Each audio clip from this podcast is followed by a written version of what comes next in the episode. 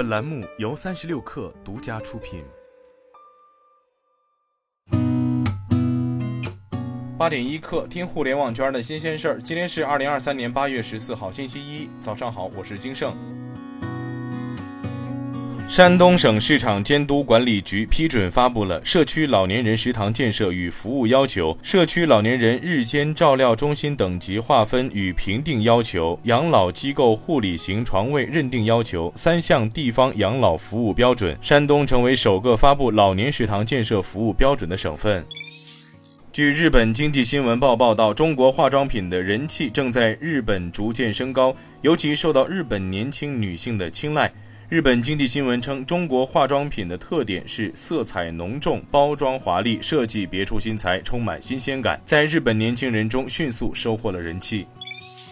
据猫眼专业版数据，二零二三年暑期档观影人次突破四亿，创近四年暑期档观影人次新高，暂列影史暑期档观影人次榜第四。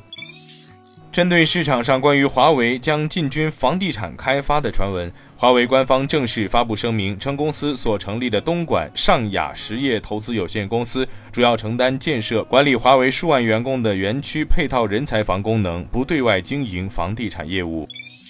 索尼音乐娱乐和其他五家主要音乐公司对非营利性互联网档案馆提起诉讼。称其在线发布数千首老歌和录音，相当于批发盗窃受版权保护的音乐。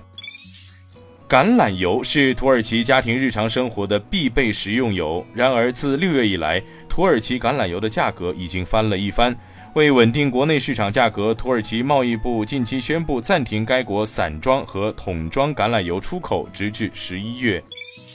据《泰晤士报》报道，天空集团正竞购电信运营商 TalkTalk 的 B2B 业务。今天咱们就先聊到这儿，我是金盛，八点一刻，咱们明天见。